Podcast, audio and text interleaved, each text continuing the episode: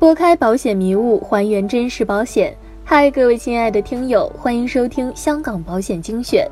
更多保险相关问题可以加我微信交流，我的微信是 luckway。今天的主题是购买保险在返佣和专业服务之间，你如何抉择？返佣在我们所认知的保险业绝对不是一个稀有名词。不只是内地的保险业充满了各种返佣，就连如今的香港保险业也充斥着各种返佣。返佣是违规的，这一点呢，在投保香港保险时要求填写的《内地人士在港投保人身寿险保单重要资料说明书》的第八条中明确有写：中介人不应直接或透过第三方向阁下以任何回佣或者返佣诱使阁下购买本保单。这可能会被视为违规行为，保险公司亦不会确认任何的回佣协议。不过，返佣作为一件两厢情愿之事，保险公司的态度往往是睁一只眼闭一只眼。而且，一些返佣严重的第三方经纪人，或者是仅仅拿转介费而不持牌的介绍人，由于他们压根儿不是保险公司的员工，保险公司也无从管理。这也正是由于保险公司的纵容，滋生了返佣的乱象，让香港保险业也变得有些乌烟瘴气。要钱还是要服务？你的认知层次决定了选择。虽然我很抵触返佣，但是我理解，返佣对于大部分人而言不过是一个决策问题。你是更看重于钱，还是更看重后续的专业服务？如果你觉得购买一份保险，保单未来几十年所可能出现的任何问题，你都可以自己与保险公司沟通搞定，那么你就选择要钱来节省自己的购买成本。如果你觉得在购买保险的同时，还希望有一位专业的人士能够帮你料理保单的一切后事，使保单的后续操作能够效率的最大化，那你就选择专业服务。往往一个人的认知层次与目光是否长远，才是决定这个选择的关键。举一个可能不太恰当的例子：一位在菜市场费尽口舌与卖菜小贩讨价还价的大妈，购买了一份保险，在返佣与服务之间，你认为她会选择什么呢？答案，我相信大家应该都不言而喻。对于这样一位买菜大妈，钱在她眼中一定比服务要更重要。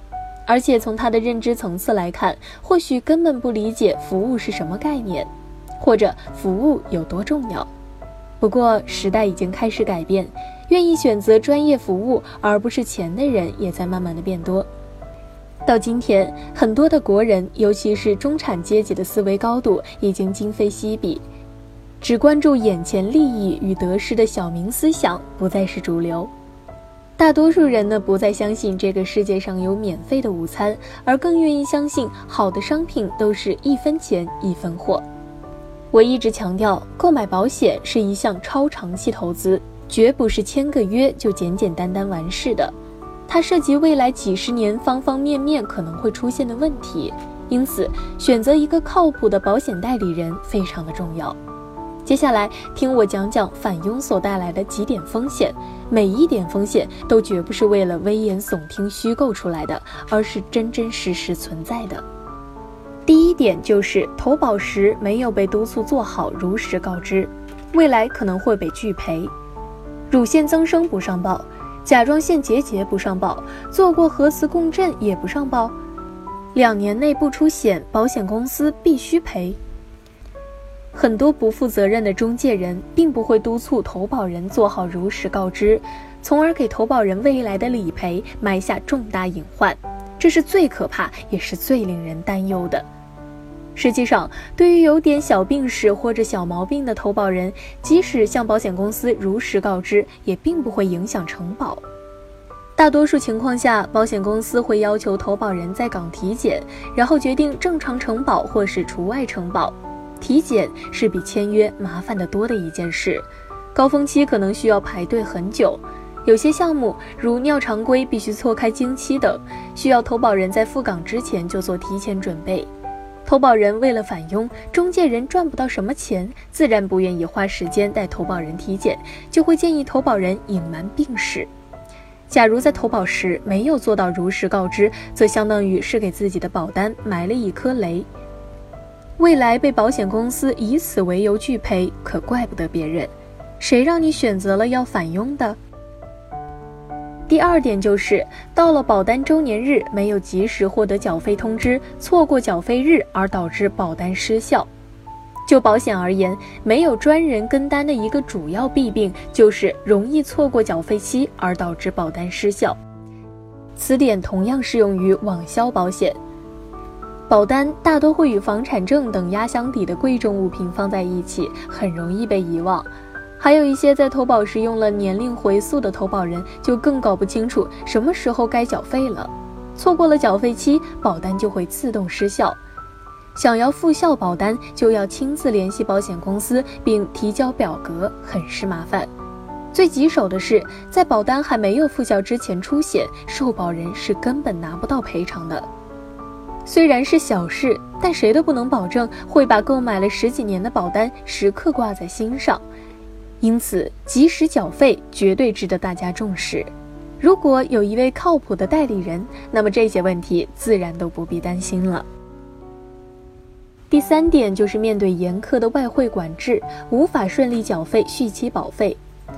国内的外汇管制趋严，想把钱从境内转到境外越来越难。没一个值得信赖的人在香港，那就难上加难了。如果你选择了要返佣，那你可能都不好意思麻烦人家，人家也一定不会实实在在的帮你。毕竟涉及到金钱，这个还是有一定风险的。你还应该问一下自己：你跑这么大老远来香港买张保单，在香港都没有个能信得过的人可以帮你照看保单，你心里踏实吗？第四点就是签完了约，可是都不知道自己买了个什么产品。保险咨询很简单吗？在我看来，这是个很精细的活。一个专业的保险人不只要熟知所推荐产品的每一个细节，还要了解市场上很多同类型产品的异同。对于现在在市场上一些极不专业、没有受过专业培训，但是靠着高返佣拿下贪小便宜客户的中介人，自己都一知半解就去推销产品，这不是典型的销售误导吗？好了，本期的节目就是这些。个人及家庭保障方案设计、美元资产配置规划，免费获取香港保险产品建议书，了解赴香港投保流程，都可以加我微信 Luckway 交流。